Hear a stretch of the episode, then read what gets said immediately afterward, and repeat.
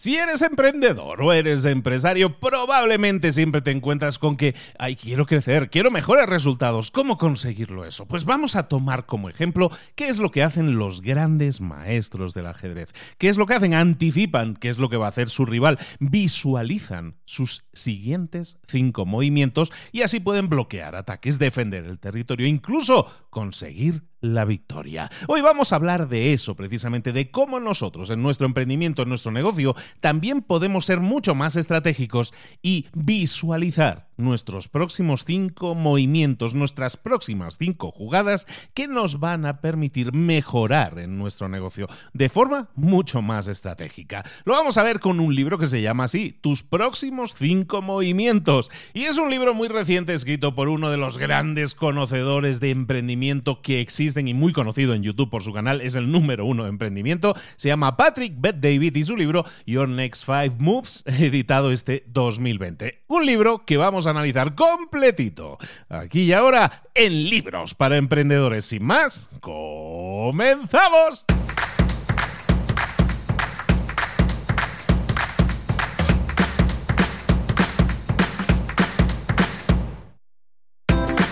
Bienvenidos al podcast Libros para Emprendedores. Para alcanzar el éxito en cualquier negocio que quieras emprender, debes formarte, debes estudiar, aprender para emprender. Y para ello, no hay nada mejor que un libro.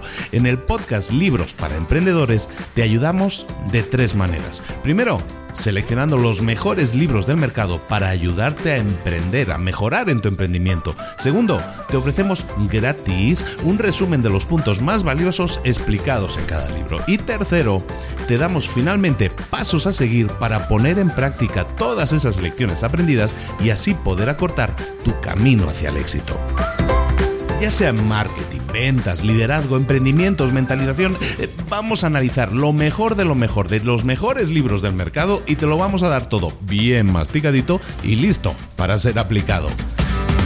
Soy Luis Ramos, empresario y emprendedor, y voy a acompañarte, si me lo permites, en este camino. Sin más, comenzamos. Buenas a todas y a todos, bienvenidos una vez más a Libros para Emprendedores. Aquí estamos de nuevo analizando libros completos, que esto no se pierda la costumbre. Aquí estamos de nuevo con un libro completito, un resumen, un análisis completo, que yo creo que te va a venir muy bien. Es un libro súper reciente, año 2020, y la edición solo está en inglés, que yo haya visto, no existe versión en español todavía. No creo que tarde. No creo que tarde, ojalá y así sea, porque de verdad que es un libro que se basa en los conocimientos, en la experiencia y también en la absorción de conocimientos que tiene nuestro autor de hoy, Patrick Beth David, así se llama el señor, que es un youtuber ultra conocido. Su canal de YouTube se llama Valuetainment y tiene millones de seguidores y un montón de valor que puedes encontrar ahí. Si te interesa, evidentemente, investigar y lo tienes ahí en inglés. Patrick Bet David además ha conseguido entrevistar a los más grandes del mundo de los negocios a escala mundial. Y, Patrick Bet David toma todo ese conocimiento y lo destila en este libro que se llama así, tus próximos cinco movimientos, tus próximas cinco jugadas, como le queramos traducir, ¿no?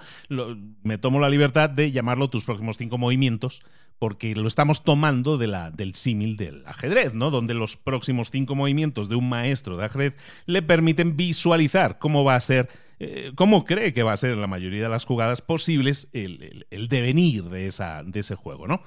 ¿Y si esto lo trasladáramos a nuestro negocio, a nuestro emprendimiento? ¿Cómo podríamos hacer que nuestro negocio creciera? Hoy vamos a hablar de eso, de esos cinco próximos movimientos que tú podrías hacer para aprender a entenderte mejor primero, a resolver problemas de forma más eficiente, a crear un equipo de primera categoría, a crecer tu negocio y por último a posicionarte como el líder de tu industria, de tu negocio.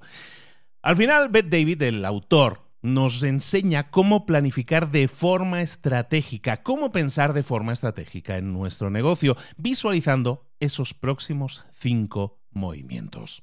Lo chulo de este libro es que si me lo permite, son cinco, es un libro que se divide en cinco partes, obviamente, pero lo que tiene de, interesante es que son partes que, están en un orden muy específico y que tienes que respetar. ¿Por qué? Porque si sigues este orden, eh, cada paso te permitirá abrir la puerta del paso siguiente. Es decir, si yo domino el primer paso, ese paso se convierte en la herramienta para que yo domine el siguiente paso. Entonces, realmente vas acumulando. Y, para muchos emprendedores, siempre hablamos, últimamente estoy hablando aparte con muchas personas de esto, es que no nos enseñan a ser emprendedores, no nos enseñan a ser empresarios. Y de eso vamos a estar hablando hoy, de cómo aprender a, empezar pequeño, pero ir creciendo de forma gradual, añadiendo equipo, añadiendo departamentos, procedimientos, de forma que consigamos ser mejores líderes, pero sobre todo que tengamos una organización que nos permita, al final, con el tiempo, incluso en un, en un escenario competido, llegar a ser los números uno. Vamos con los cinco pasos. Los primeros pasos que nosotros vamos a dar siempre van a ser interiores. El primer paso, en el libro de Patrick Bet David, de tus próximos cinco movimientos, el primer movimiento es entenderte a ti mismo, entenderte a ti misma. El autor cree que este primer paso es súper estratégico si queremos tener éxito a largo plazo entenderse a uno mismo. Vamos a ver cómo lo vamos a hacer. Lo vamos a, dividir en tres pasos. Esta, esta primera parte, este primer movimiento lo vamos a dividir en tres pasos. Paso número uno, entender quién eres ahora mismo. Entender quién eres ahora mismo porque esto te va a permitir aceptarte. Solo cuando tú te aceptas a ti mismo o a ti misma es cuando podemos comenzar de forma, vamos, con total confianza a perseguir nuevas metas, a perseguir nuevos caminos que estén más alineados con qué? Con las cosas que realmente deseamos y también con nuestras fortalezas. ¿Y cómo lo hacemos esto, Luis? Bueno, pues para entender un poco quiénes somos, tenemos que hacernos preguntas, eso estamos de acuerdo. Entonces, pregúntate, ¿cómo te ve el mundo? ¿Y cómo esa imagen que tiene el mundo de ti es diferente de cómo tú te ves a ti mismo o a ti misma. Es decir, pregunta uno, ¿cómo te ve el mundo? Y segunda pregunta, ¿cómo te ves tú en comparación con cómo te ve el mundo? Cuando haces este tipo de preguntas, vas a saber más de ti. Lo que estamos buscando es descubrir aquello que, que nos motiva también, ¿no? ¿Cuál de los siguientes cuatro factores, por ejemplo, es el que más te motiva? A lo mejor el de, el de conseguir cosas, tienes un deseo, quieres alcanzar una meta y quieres la sensación de haberlo conseguido. ¿Quieres la sensación a lo mejor? ¿Cuál es el otro factor? El segundo factor podría ser el ser único, el ser diferente, el deseo de vivir la vida en tus propios términos. A lo mejor lo que te gusta es, como dice Gary Vaynerchuk, el hustle, ¿no? El, la lucha continua. a ti lo que te gusta es el esfuerzo continuo, el deseo de competir y probar que los demás están mal y que tú estás bien. O a lo mejor lo que te motiva es el deber, el deseo de impactar positivamente al mundo.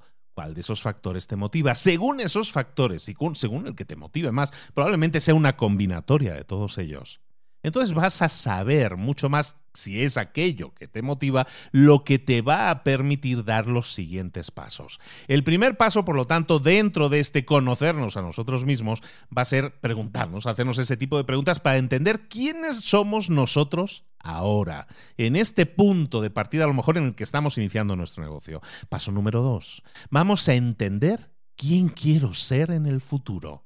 Una vez entiendes quién eres ahora mismo, lo que te importa a ti ahora mismo, entonces tienes que descubrir qué es lo que quieres ser de mayor, como decía aquel, ¿no? ¿Qué es lo que quieres ser en el futuro? Todos los pasos que des estratégicamente dependen de esto, dependen de lo que tú quieras visualizarte consiguiendo en el futuro. ¿Por qué? Porque los pasos que vayas a dar te van a llevar a ese futuro que tú visualizas. Y a lo mejor hay toda una serie de facetas que tú ves en tu futuro que a lo mejor tienen que ver con tu, tu red de contactos, con el tipo de trabajo, el tipo de sitio donde quieres vivir, con tus activos con tus metas de vida o de familia, tus metas personales, con un volumen de conocimiento determinado, con un salario determinado, o, a lo mejor, pues eso, decir, pues quiero vivir de una determinada forma y en un determinado país o en una determinada playa. Al final tú lo que estás haciendo es definir una, una, dirección que quieres que siga tu carrera. Pero entonces en el libro nos dicen que no es suficiente solo con saber qué es lo que quieres ser en el futuro, sino como dicen el, el, el fake it till you make it, que dicen en inglés, es que te comportes ahora como la persona en la que te quieras convertir. Ojo a esto cuando nosotros nos comportamos ahora como la persona en la que nos queremos convertir, mucha gente lo traslada eso a cosas materiales, ¿no? Ah, pues voy a, voy a comprarme un coche que no me puedo permitir, porque ese es el, el coche que, que me va a definir como persona. Eso no es una verdadera meta, estamos hablando desde dentro hacia afuera. Entonces, compórtate ahora como la persona en la que te quieres convertir. Si es una persona que tiene un determinado conocimiento o quiere tener una determinada red de contactos, más te vale que te pongas las pilas y ahora mismo empieces a comportarte como la persona en la que te quieres convertir. Aunque no tengas los recursos que a lo mejor vas a tener en el futuro, actuar ahora como si esa realidad ya fuera real, te va a dar ese, ese mindset, esa mentalidad necesaria para conseguirlo. ¿Por qué? Porque ya estás transitando por ese camino. Por ejemplo, entonces, si tú lo que quisieras tener es tú tienes un negocio que acabas de montar, que es una tienda de animales, y quieres que sea una tienda de animales exitosa, porque esa es la meta que, pues, que quieres alcanzar, entonces empieza a comportarte como un dueño de negocio ahora mismo que está hablando continuamente de su idea de negocio a otras personas, que está aprendiendo de la situación del mercado, que está viendo cómo otra competencia se está moviendo o lo está haciendo bien, viendo cómo en otro país hay una tienda de animales que lo está haciendo bien y tú tienes esa tienda de animales que quieres montar y quieres entender cómo funciona bien tu industria y vas a ir a eventos de networking, vas a moverte de forma que todo lo que indicas, todo lo que es tu movimiento, es decir, quiero convertirme en esta persona. Compórtate ahora como la persona en la que quieras convertirte. Y el paso número tres, estamos diciendo por, un, por una parte, es muy fácil de entender. Paso uno es eh, dónde estamos ahora. Paso dos, a dónde queremos llegar. Paso número tres, entender cómo vamos a llegar ahí. Cuando nosotros tenemos un negocio, cuando nosotros buscamos arrancar un negocio, lo estamos arrancando, tenemos que saber cuáles son nuestras fortalezas, lo que decíamos en el punto uno. Queremos saber eh, quién queremos ser, ¿no? Eso es el paso número dos. Entonces, una vez tenemos ese, esos puntos de partida y punto de destino definido, lo mejor que podemos hacer es empezar a buscar mercados o submercados en los que nosotros podamos aportar algún tipo de fortaleza que sea única. Lo vamos a llamar el factor diferencial qué es aquello que tú puedes hacer que sea diferente y eso te puede generar un submercado también diferente eh, visitemos, si quieres ahora en la memoria, si lo recuerdas, el libro en el que hablamos del Océano Rojo y el Océano Azul. Vamos a buscar cuál es ese océano azul. Vamos a buscar si eres el de la tienda de animales que quiere crear la tienda de animales y te encanta y te apasionan los animales y quieres tener un negocio en el que se vendan cosas que utilizan las mascotas. Bueno, pues a lo mejor lo que vas a hacer es buscar un mercado o un submercado que no esté tan competido, un océano azul, en el que a lo mejor te dedicas a mascotas que tengan algún tipo de discapacidad. Por ejemplo, que le falte una pata o que porque a lo mejor tú tuviste una experiencia teniendo un perro, a lo mejor que le faltaba una pata, o que no podía caminar, o que tenía todo el tren trasero que no podía caminar, ¿no? Pues a lo mejor tú estás creando un submercado en el que das atención a esas mascotas que tienen a lo mejor una discapacidad, ¿no? Y le creas unos carritos, una serie de cosas. ¿Qué es lo que estamos haciendo ahí? Darle una vuelta al mercado tradicional y decir, voy a montar un negocio de mascotas, ¿vale? Pero vamos a buscar un submercado, vamos a buscar algo único que tenga que ver con tu fortaleza, es decir, que puedas tener experiencia en ello y que puedas aportar algo que sea diferencial. Entonces, el entender cómo llegar ahí, siempre lo vamos a intentar entender como aquello que nos permita diferenciarnos del resto del mercado, que es aquello que nos hace diferentes. Entonces, el primer movimiento, hemos quedado que es conocerse a uno mismo, ¿no? El punto en el que estoy, el punto al que quiero llegar y cómo voy a llegar a él. El segundo paso, el segundo gran movimiento de estos cinco, de estos tus próximos cinco movimientos, el segundo movimiento es aprender a resolver problemas de forma efectiva.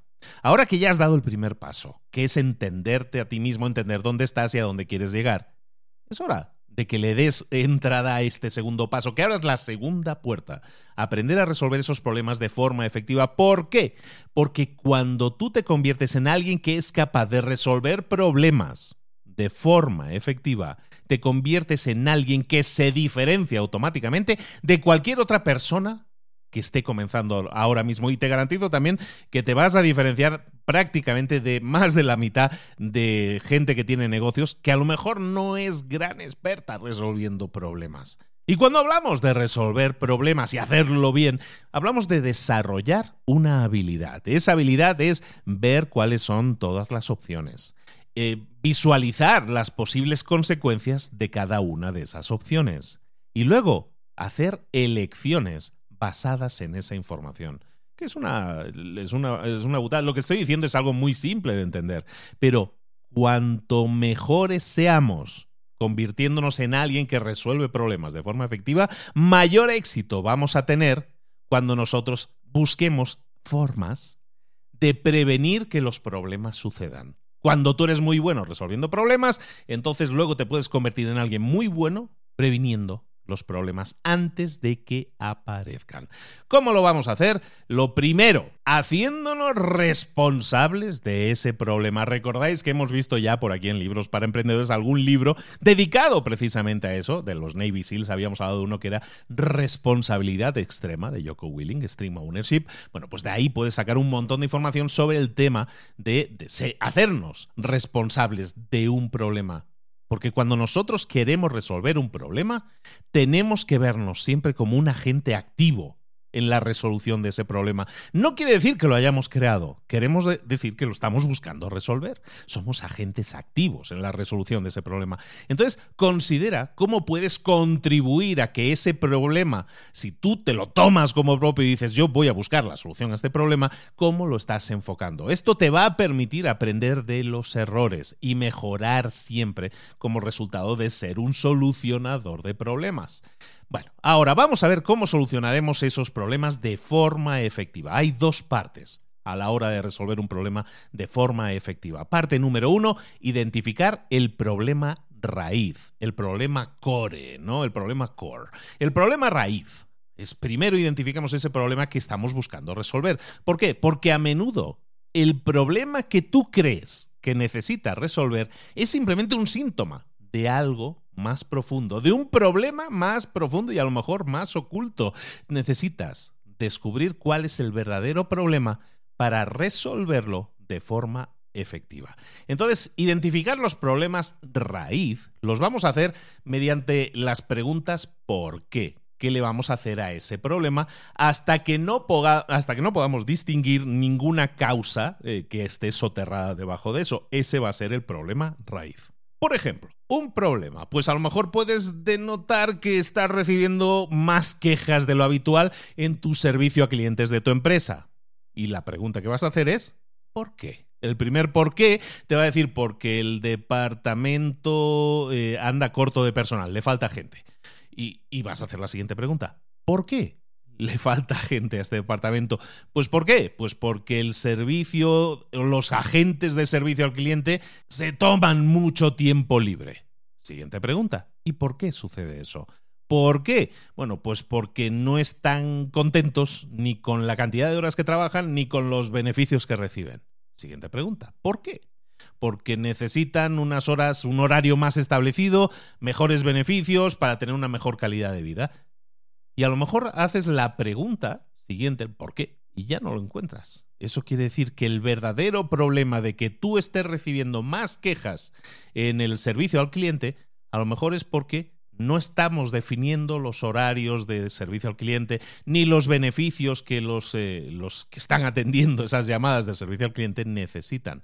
Entonces, hacer ese tipo de preguntas específicas, los porqués típicos, ¿no? Hasta los cinco porqués o hasta los siete porqués pudiera llegar a ser, nos va a permitir llegar a la raíz del problema. Entonces, parte uno, identificar siempre el problema raíz, no quedarnos simplemente con la solución rápida al problema rápido, es decir, no con la tirita o la curita, según el país, sino vamos a buscar cuál es el problema de raíz. Y la segunda parte, una vez hemos identificado el problema de raíz, lo que vamos a hacer es buscar, buscar solucionar ese problema mediante un análisis de costo-beneficio.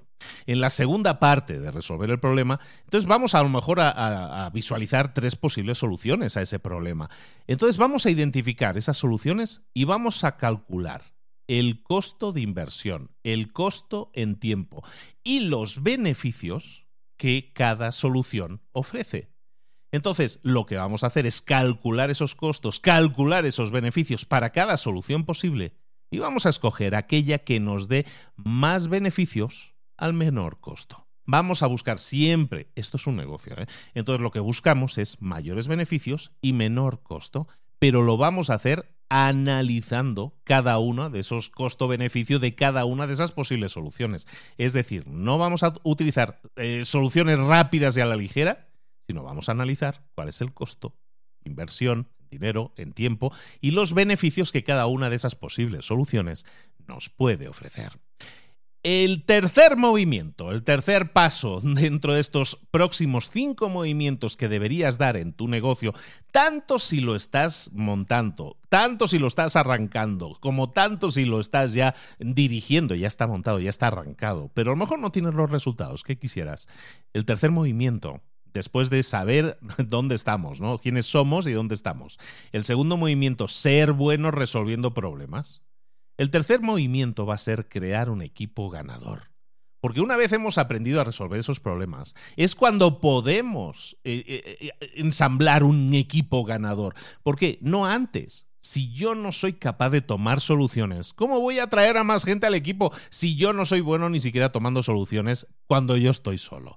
Si quieres tener éxito en un negocio, debes trabajar con un equipo, nunca solo, y gestionar ese equipo bien para que esa gente esté contenta y se quede.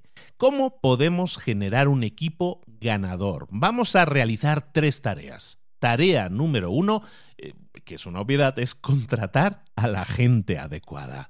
¿Qué es contratar a la gente adecuada? Es analizar a tus, eh, a tus, a tus posibles empleados, a tus empleados potenciales, y a lo mejor preguntarle a colegas mutuos sobre ellos, sobre las personas a lo mejor estás pensando en contratar. No te fíes de tus sensaciones.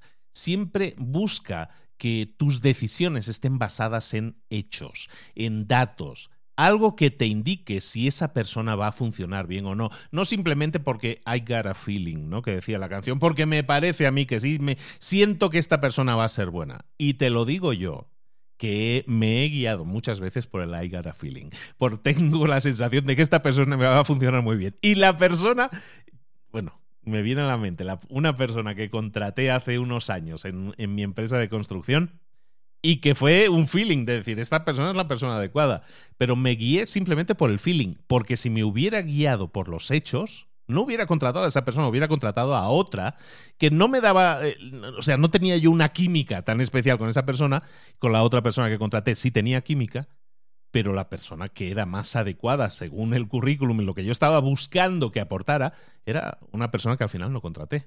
Porque me dejé guiar por mi feeling. Y sabes qué pasó? Esa persona que contraté dejándome guiar por el feeling, y no es que esto pretenda ser estadístico, ni mucho menos, pero esa persona ha sido la persona con la que peor me ha ido, bueno, hasta os diría, me robó dinero. Entonces, esto ya ha quedado en el pasado, pero la vez que peor me ha ido ha sido cuando me he dejado llevar por esas impresiones eh, subjetivas de decir voy a contratar a la persona adecuada.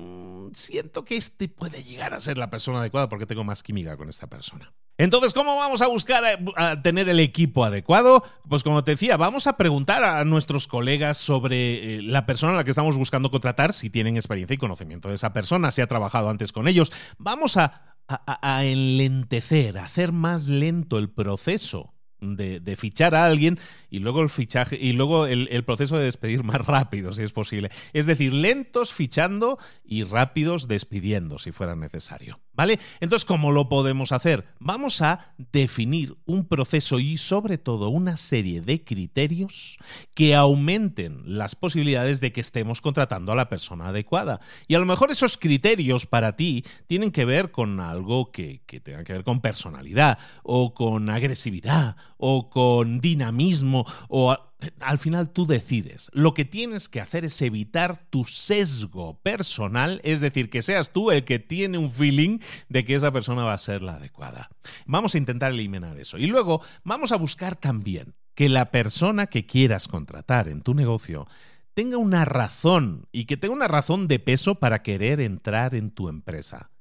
Porque al final tú les puedes hacer a, la gente que contratas, les puedes hacer ofertas, beneficios, trabajar eh, con algo que sea una experiencia única, bajo un liderazgo excepcional, a lo mejor con una gran oportunidad de mejora. ¿Cuál es la razón que esas personas tienen y que a lo mejor tú le puedes ofrecer? Ahí puede haber un gran match, porque a lo mejor estás haciéndole eh, una oportunidad de mejora, de crecimiento, de, conocer mucho más información sobre un determinado nicho de mercado por ejemplo, que contigo la van a tener y a lo mejor con otras personas, ¿no? Entonces eso es fundamental a la hora de fichar a la persona adecuada. Tarea número dos, recordemos, estamos hablando del paso 3 o del movimiento 3, que es crear un equipo ganador. Tarea número uno para crear un equipo ganador, la acabamos de ver, es contratar a la, buscar contratar a la persona adecuada. Tarea número dos, retener a las personas adecuadas. Y esto es fundamental hoy en día. Estaba hablando hoy precisamente con otra persona, con otro empresario, y hablábamos de, los millennials, ¿no? Y hablábamos de cómo podemos retener a empleados y a lo mejor tener planes de compensación que sean atractivos, algo que sirva para compensar a esa persona, pero sobre todo que se sienta bien compensada. La compensación no tiene por qué ser económica. Los planes de conversación pueden ser muy atractivos para motivar a los empleados a, para entrar en la empresa. Pero a lo mejor, si lo que quieres, si lo que buscas es que esa persona se quede contigo y ayude a la empresa a alcanzar sus metas, tienes que recompensar a esas personas. A lo mejor las personas de ventas generan una comisión de ventas con cada venta que cierran. Bueno, pues a lo mejor tienes que determinar qué es lo que quieres que tus empleados cumplan, qué es lo que quieres que alcancen y pagarles de forma que si lo hacen correctamente, si lo hacen exitosamente, entonces reciban la recompensa. Establecer metas que se cumplan o no se cumplan dependiendo si la empresa alcanza unos determinados objetivos. ¿Por qué? Porque muchas veces un empleado también, si se ve amenazado a la hora de, no conseguir una compensación basada en que eh, su desempeño no ha sido bueno, a lo mejor eso les motiva a trabajar más duros. Este libro va en este estilo. Eh, hay muchos otros libros que buscan, a la hora de retener a las personas, eh, buscan al final un plan de compensación diferente. En este caso nos vamos a centrar en el que nos sale en este libro, que es el de retener a la persona adecuada mediante planes de compensación. Beth David, el autor, incluso anima a, que nosotros como, eh, como emprendedores o como empresarios le demos a los empleados la oportunidad, ojo esto, la oportunidad de ganar equity en la, en la empresa. Equity es al final un porcentaje de la empresa. Entonces, si tú le das equity a un empleado basado en su desempeño, lo que estás consiguiendo es que su desempeño sea mejor, va a generar resultados mejores a la empresa y entonces esa, esa persona va a ser premiada precisamente con una empresa mejor con un equity de una empresa que está mejor, con un porcentaje de una empresa que es mejor. Por lo tanto, eso sería una gran definición de un ganar, ganar, ganar. Ganar para ti, ganar para el empleado y ganar para la empresa. La tarea número tres es, una vez hemos contratado a la, empresa, a la persona adecuada, una vez en la tarea número dos hemos retenido, buscamos retener a, a la persona adecuada, lo que vamos a hacer en la tarea número tres es eh, entender que tenemos que crear la cultura adecuada, crear, construir la cultura adecuada. La cultura de una empresa es crítica porque es el entorno en, la, en el que esos empleados van a poder desarrollarse y dar lo mejor de ellos mismos. Entonces, debemos identificar cuáles son para una empresa sus valores, qué es aquello que identifica a tu empresa y cuáles son sus valores. Cuando tú creas una cultura de empresa, lo que vas a hacer es establecer una serie de principios de esa empresa. A lo mejor es honestidad, a lo mejor es diversidad. Y lo que vamos a hacer es actuar de acuerdo a esos principios. Si tú eres un CEO de una empresa en la que buscas eh, diversidad, eh, al final inclusión o algo eso, pues a lo mejor vas a tener que crear un comité de inclusión, de diversidad y de igualdad. Vas a tener que comportarte de acuerdo con esos principios. Y eso le va a dar credibilidad a tus acciones y tus decisiones a los ojos de tu equipo. Y es más, les va a dar un ejemplo de que se está construyendo una cultura basada en unos principios y esos principios la empresa los respeta. Tú, al final, como representante de la empresa, los estás respetando.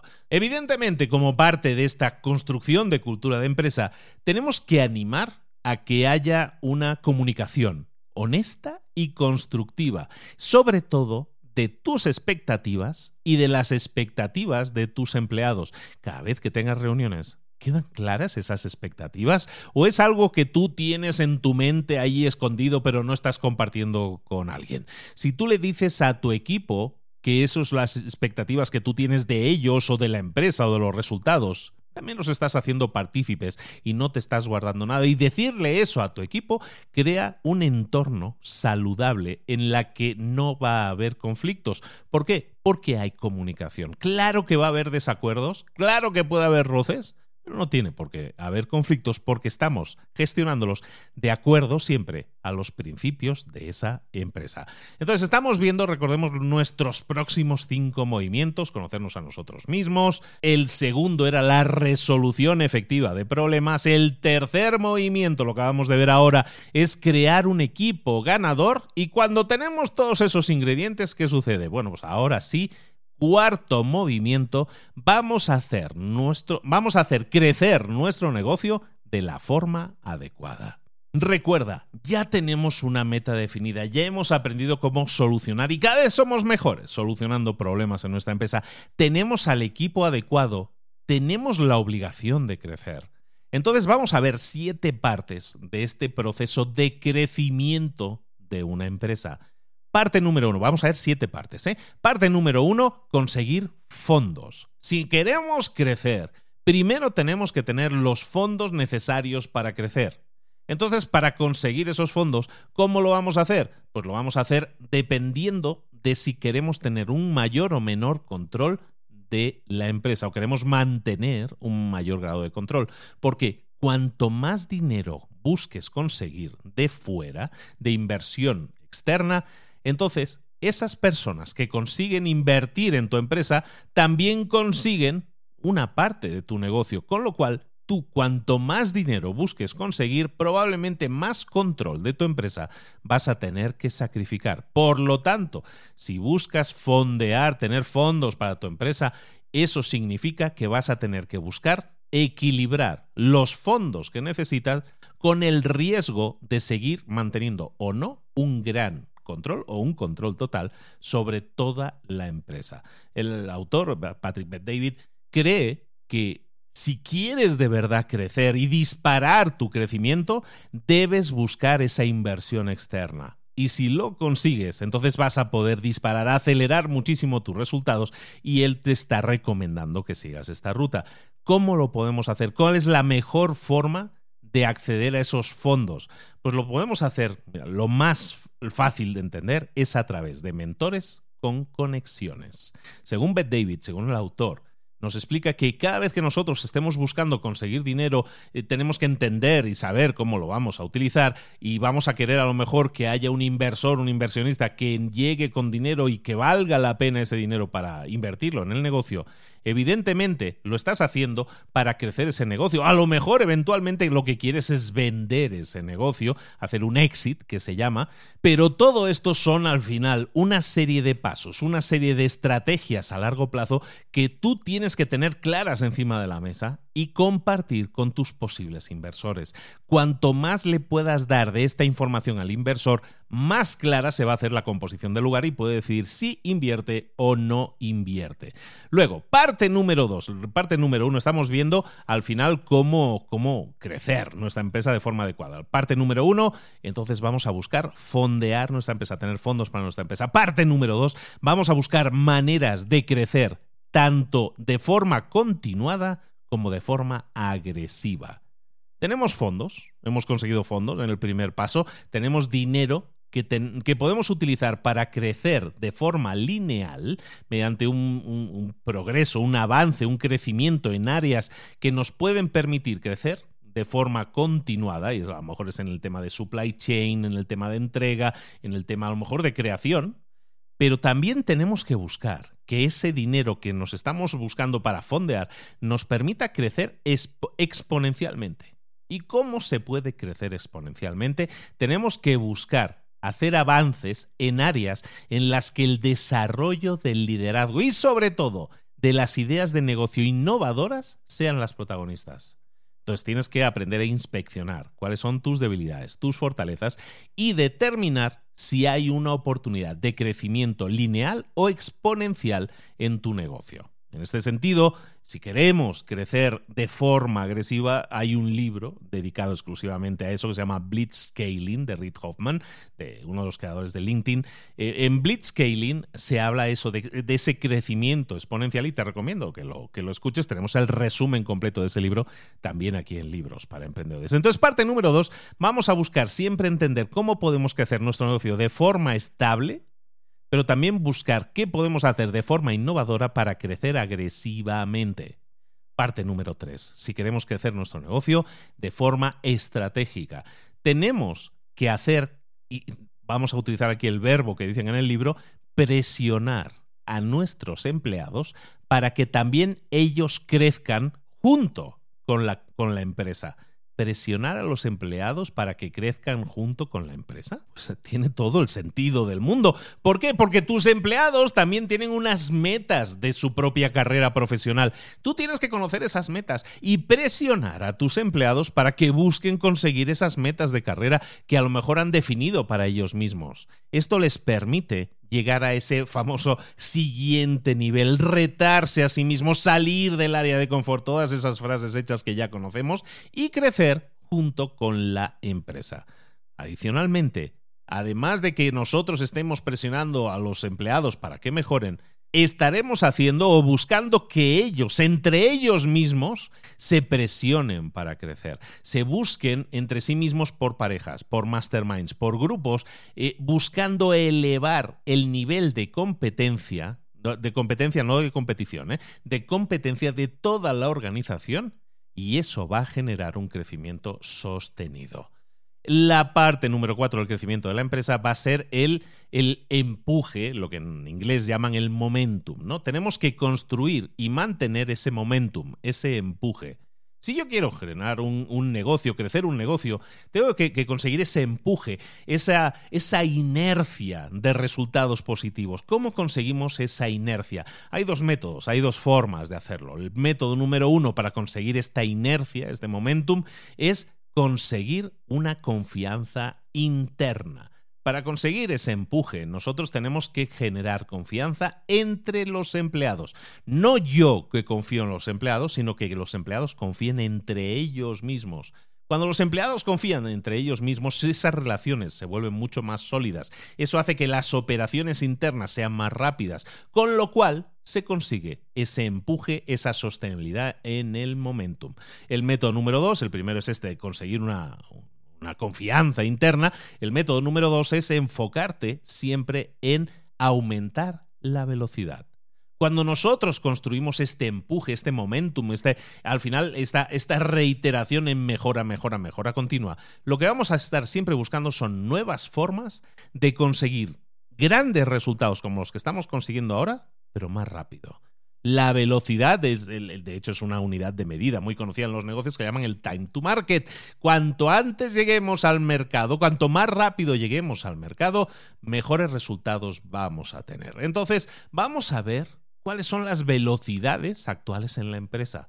Las velocidades de los procesos internos, las velocidades del cliente en su proceso de compra, las velocidades de fabricación, las velocidades de entrega, las todo vamos a medirlo y vamos a buscar recortar la duración de cada uno de esos procesos, a lo mejor quitando pasos, a lo mejor haciéndolos más efectivos. La parte número 5 de este crecimiento de la empresa, recordemos que el crecimiento de la empresa, de la empresa era el movimiento 4. ¿eh? En los próximos 5 movimientos estamos en el movimiento 4 y el movimiento 4 se divide en 7 partes. Estamos en la parte 5 ahora. La parte 5 es de darle seguimiento al crecimiento, al crecimiento utilizando métricas. Si nosotros queremos crear un negocio y queremos crecerlo de forma efectiva, tenemos que aprender a recopilar métricas, a, usar métricas que importen, métricas que le importen a la empresa.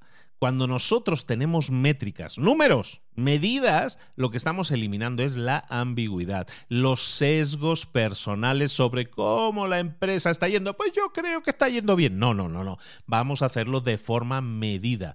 Cuando nosotros tenemos una visión clara de lo que estamos identificando como resultados, como unidades de medida, también podemos identificar entonces ineficiencias, cosas que no están funcionando bien y entonces podremos corregirlas. Si yo tengo una agencia de viajes, a lo mejor tengo que empezar a, analizar cuántas quejas de clientes tengo o cuántas quejas de clientes recibimos en la agencia.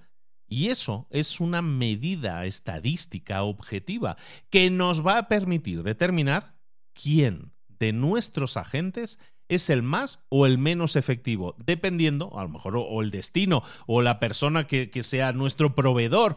Pues al final nosotros tenemos que identificar mediante unidades de medida qué es aquella, qué, cuál es aquel eslabón fuerte y cuál es el eslabón débil. Además de nosotros tener métricas que nos van a ayudar a identificar problemas, aún así recuerda que además de las métricas también necesitamos esa capacidad humana de analizar las métricas. Y eso muchas veces no se tiene en cuenta. Nosotros tenemos que saber qué métricas ponemos y también cómo analizarlas. Y ese toque humano nos va a servir también para resolver problemas utilizando las métricas, que esto nos devuelve al, movimiento número 2. Vamos con la parte número 6 de estas siete partes para crecer nuestro negocio el sistematizarlo, el ponerlo escrito en papel para la posteridad. Parte número 6 es así. Pon todo tu conocimiento escrito en papel para la posteridad. Cuando nosotros crecemos o buscamos crecer un negocio, y hay toda una serie de conocimiento, de experiencia, al fin y al cabo, eh, en nuestro negocio, que a lo mejor lo tienes tú o las primeras personas que empezaron a trabajar en la empresa. ¿Qué sucede con ese conocimiento? ¿Se ha documentado? ¿Qué sucedería si yo ahora contratara a alguien y quisiera que esa persona eh, tomara un puesto de responsabilidad en mi empresa? ¿Tengo yo algún sistema documentado de qué es lo que tiene que saber esa persona a nivel histórico, a nivel experiencia, a nivel conocimientos, que le permita no equivocarse, que nos permita que sea una persona que nos sume en nuestro crecimiento? ¿Lo tenemos o no lo tenemos? Si no lo tenemos, tenemos que empezar a volcarlo en ese sistema de documentación que toda empresa tiene que tener para que todo ese conocimiento, experiencia, quede por escrito disponible para las siguientes personas que lleguen. La parte número 7 es estar alerta a medida que vayas creciendo. Al final, cuando nosotros empezamos a crecer, estamos aplicando los seis pasos anteriores y empezamos a crecer de forma constante. Entonces, siempre actúa como si hubiera alguna amenaza eh, pendiente, una espada encima de tu negocio. ¿Por qué? Estar siempre alerta te permite actuar de forma mucho más proactiva para prevenir problemas. ¿Cómo lo vamos a hacer? Primero, no cediendo el control a la tentación o a tu ego. ¿A qué, nos referimos con esto? Muy importante. Cuando tu negocio empieza a crecer, cuando tus resultados empiezan a ser mejores, van a aparecer en tu cabeza una serie de tentaciones que tienen mucho más que ver con ir a Las Vegas a, apostar que con cualquier otra cosa. A veces queremos apostar con nuestra empresa gastamos demasiado, hacemos demasiados eventos, eh, invertimos demasiado en cosas que no son necesarios. Al final tenemos que identificar qué es aquello que ha generado el momentum, el avance y el crecimiento, y estar alerta significa apartar a nuestro ego y preguntarle a personas externas para que nos digan cómo lo estamos haciendo, que evalúen las decisiones que hemos tomado y no tomarnos sus respuestas de forma personal y no dejar intervenir a nuestras emociones, el resentimiento, la búsqueda de venganza, que eso no sea lo que guíe nuestras acciones. Es decir, vamos a buscar retroalimentación externa. Y esto nos lleva al último movimiento de tus próximos cinco movimientos. El quinto movimiento, Tachán, es posicionarte como el líder de tu mercado, el líder de tu industria. Hemos hablado de todos los pasos estratégicos previos, son pasos incrementales, ¿no? Primero decíamos dónde estoy y dónde quiero llegar. luego a lo mejor cómo resolveríamos problemas, luego cómo incorporar a un gran equipo, un equipo ganador, en este último cuarto punto que hemos visto antes, el cuarto movimiento, cómo crecer nuestro negocio de la forma adecuada y hemos visto hasta siete, siete pasos a tener en cuenta.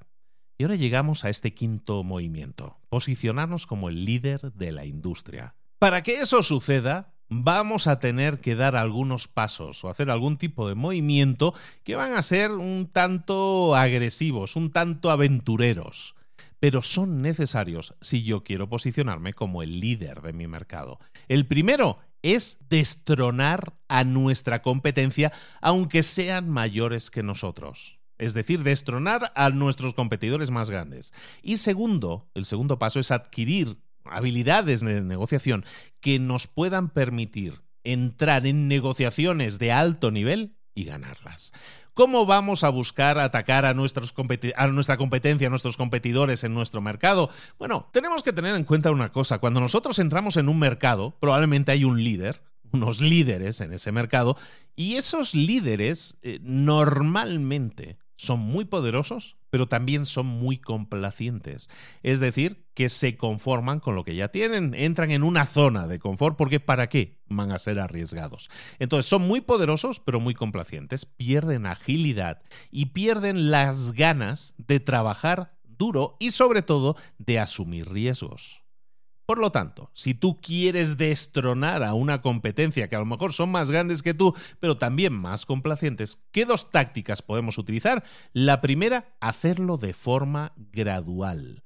Cuando nosotros busquemos crecimiento de forma gradual, pero continuada de nuestra empresa, ese crecimiento incremental lo que va a hacer es solamente una cosa, reforzar nuestra compañía, reforzar nuestra empresa, mientras que la competencia todavía está eh, descansando con sus laureles. Eh, básicamente no se dan cuenta de nuestro crecimiento por su complacencia. Eso nos permite emerger muchas veces, parece que por sorpresa, como un competidor que ya ha venido a conquistarlos.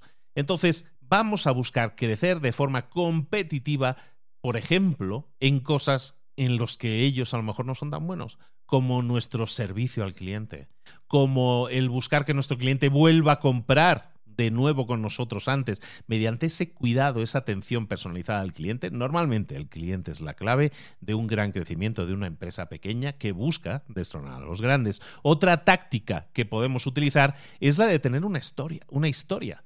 ¿Os acordáis de un libro que también hemos visto en libros para emprendedores que se llama eh, Crea tu propia story brand? Escribe tu propia o construye tu propia story brand. Story brand es un libro de, Donald Miller, Don Miller, en el que habla de que nosotros tenemos que tener una historia y buscar crear esa historia de forma efectiva. Vamos a buscar crear esa historia de forma efectiva. Hay una fórmula de crear ese storytelling y eso va a hacer que consigamos, si tenemos una historia atractiva, que, consigamos cosas que a lo mejor los otros no están consiguiendo, como a lo mejor una, una cobertura mejor en los medios. ¿Por qué? Porque estás haciendo algo que tiene una historia, que está alineado con un storytelling mucho más sólido que el que una empresa grande pueda tener. Cada vez que haces eso, te vuelves más honesto, más vulnerable, pero estás a lo mejor revelando incluso errores que puedas haber hecho, pero lo que haces también es solicitar el input de la gente, el input, los comentarios, la, eh, que, que tus seguidores puedan tener. Te vuelves en una empresa más humana y eso te permite contar tu historia de forma más efectiva. Recordemos que estamos buscando dos cosas en este quinto movimiento. Posicionarnos como el número uno en nuestra industria requiere primero de que nos enfrentemos y ganemos a nuestra competencia con estos pasos que acabamos de comentar y también que aprendamos a negociar para tener éxito en negociaciones potentes. Hemos visto muchos libros de negociación en libros para emprendedores y me gustaría que los revisáramos. Eh, que, lo revisites. Eh, tenemos muchos libros en ese sentido de conversaciones cruciales, por ejemplo, me viene ahora a la memoria, que es un libro que puedes revisar y que te va a servir muchísimo. Pero ¿qué estamos hablando cuando nosotros hablamos de negociaciones?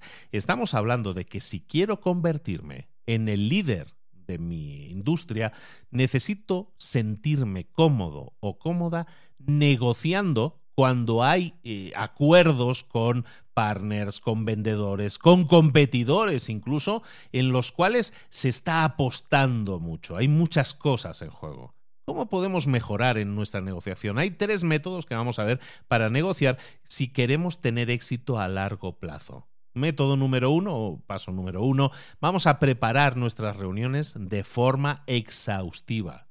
Cuando yo entro a una reunión en la que se está jugando mucho, tengo que haberme preparado de forma intensiva pensando en cuáles son las expectativas de la otra persona, las necesidades de la otra persona, qué es lo que ellos van a querer expresarte y cómo vas tú a responder a eso que, que ellos te van a decir. Cuando tú estás preparado, cuando tú previenes todo eso, entonces puedes procesar mucho mejor las negociaciones y conseguir resultados más efectivos. El método, ese es el método número uno, preparar de forma intensiva tus reuniones. El método número dos es estar firmemente convencidos del valor de tu producto y de tu postura tú quieres hacer una negociación efectiva, tienes que creer firmemente que tu producto es el mejor, pero no solo porque sí, porque enarbolamos la bandera de que es que mi producto es mejor, no, es por el valor que proporciona al cliente, cómo transforma la vida del cliente. Tenemos que creer firmemente que nuestro producto transforma de forma positiva la vida de nuestro cliente y cuando nosotros estamos buscando hacer acuerdos con proveedores, con empresas, con la competencia, esa confianza en lo que tú quieres, pero también en lo que tú puedes ofrecer, es fundamental para que consigas mejores negociaciones, mejores reclamos o mejores resultados cuando reclamas algo. Si tú actúas a la hora de hacer acuerdos de forma que siempre pones el resultado para tus clientes, y lo, lo, enfatizas mucho, eso genera convicción. Y esa convicción es perfecta como una metodología para utilizar en tus conversaciones, en tus negociaciones y hacerlo de forma efectiva. Último método, último paso, ya estamos terminando el libro. Eh, estamos recordando, hablamos ahora de cómo ser mejores negociaciones. ¿Para qué? Recordemos, estamos en el quinto movimiento, posicionarnos como el líder en el mercado. El último paso o método para ser mejores negociadores es desarrollar un poder negociación buscando siempre muchas opciones. Asegúrate siempre de que vas a conseguir el mejor acuerdo posible, siempre teniendo opciones, alternativas. Cuando tú vas con una única opción y dices, yo, yo quiero esto, y si no saco esto, aquí no se hace ninguna negociación, no se llega a ningún acuerdo. No, vamos a buscar alternativas. Vamos a prever, como decíamos, a prepararnos previamente para saber cuáles son alternativas posibles que podamos tener encima de la mesa. A lo mejor no las ponemos encima de la mesa, nos las guardamos para nosotros, pero buscamos desesperadamente que si estamos en una negociación en la cual estamos apostando mucho, pero también podemos ganar mucho, entonces es importante que tengamos opciones, que podamos ofrecer opciones de negociación. Cuantas más opciones tengas, cuando estés buscando nuevos clientes, nuevas oportunidades, nuevos partners para tu negocio, vamos siempre a no buscar depender de una única relación, de un único cliente, de un único partner y vamos a buscar siempre alternativas en cada uno de ellos. Al final, de lo que estamos hablando aquí es de cómo podemos convertirnos en los líderes del mercado, que era el paso número uno. Pero recuerda que para eso tenemos que volver, recorramos de nuevo rápidamente estos cinco movimientos. El primer paso era entendernos a nosotros mismos. ¿En qué punto estoy?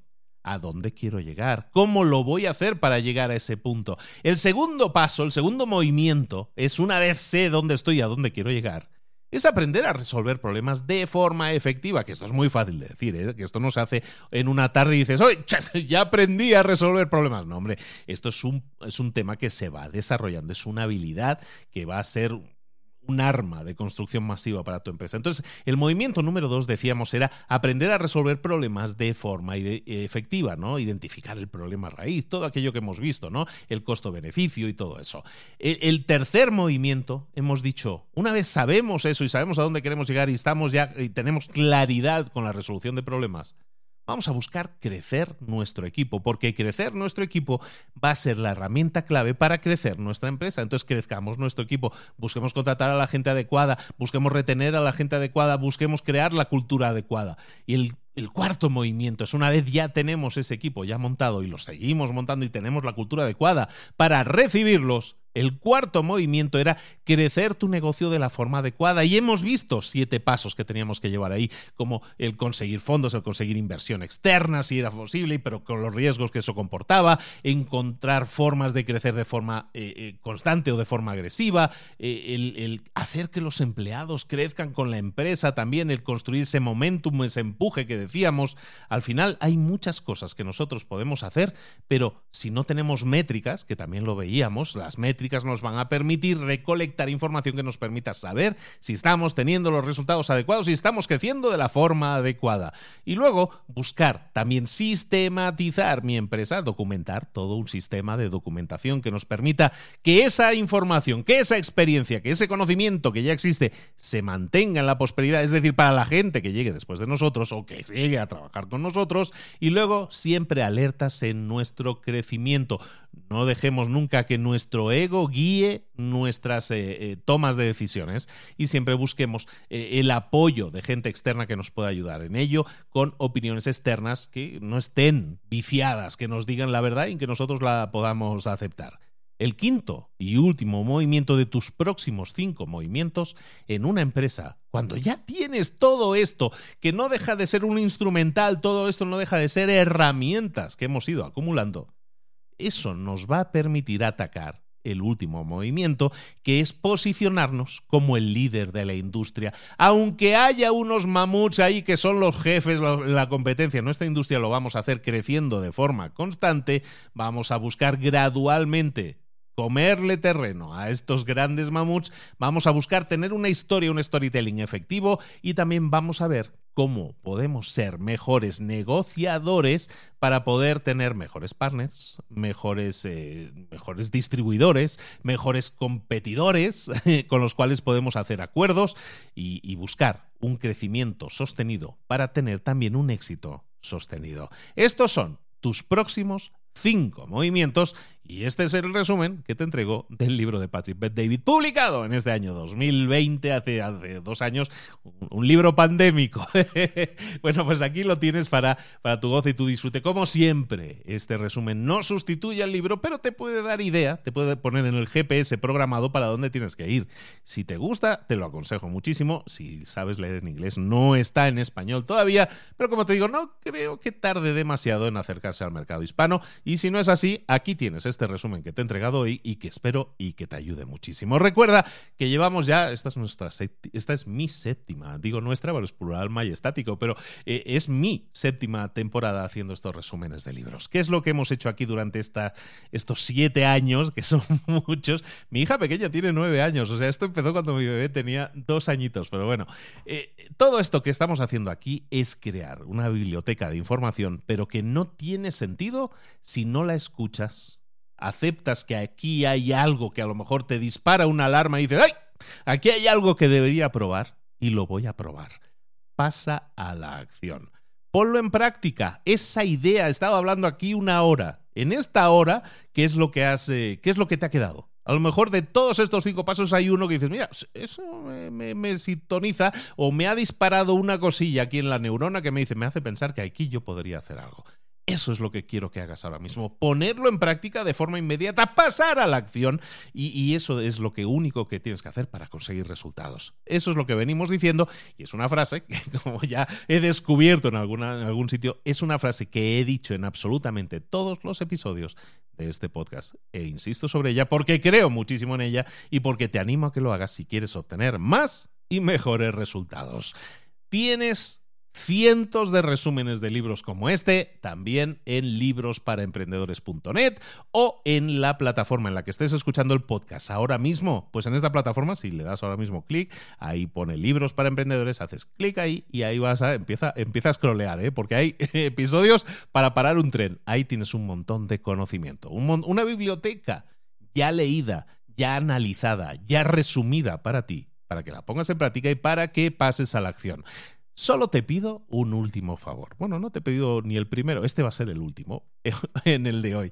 Y es que ya que estabas mirando, ya que estabas curioseando libros para emprendedores, te pido lo siguiente. Ahí, debajo del nombre de libros para emprendedores, vas a ver una forma de puntuarnos. Normalmente es con estrellas, ¿no? Si es en iTunes, en, Apple Podcast, si es en Spotify, tienes estrellitas ahí.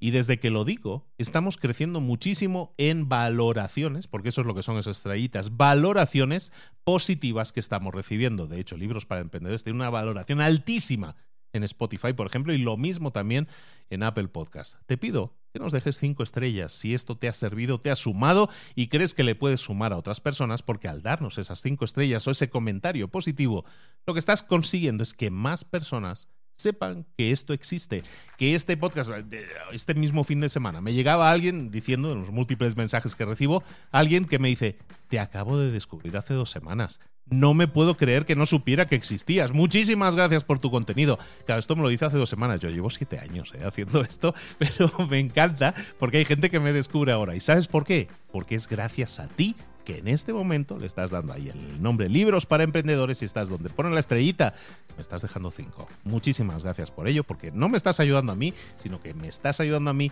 a ayudar a más gente. Y yo creo que eso es una cadena de favores bonita, ¿no?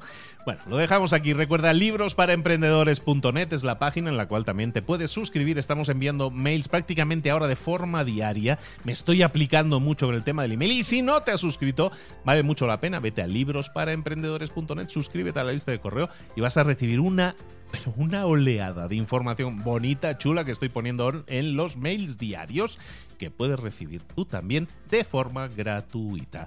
Un abrazo grande, Luis Ramos, esto es Libros para Emprendedores, te espero aquí, en este mismo sitio, te iba a decir la próxima semana, con un nuevo resumen completo de Libros para Emprendedores, pero también con, resúmenes cortos, directos para que pases a la acción. Intentaremos volver ahora de nuevo a la programación. Es que hemos estado con el arranque del máster de marca personal y eso nos ha llevado, nos ha quitado bastante tiempo. ¿eh? Pero ya estamos ya arrancando esta semana el máster de marca personal y entonces ya me puedo dedicar de nuevo a esto que también disfruto tanto, que es crear resúmenes con acciones que puedas poner en práctica y que puedas obtener resultados y crecimiento en lo personal. Y en lo profesional, soy Luis Ramos, el que muchos se despide es que no se quiere ir. Y yo parece que no me quiere ir. Ya me despido. Un beso, un abrazo. Nos vemos en un próximo episodio en Libros para Emprendedores. ¡Un saludo! Hasta luego.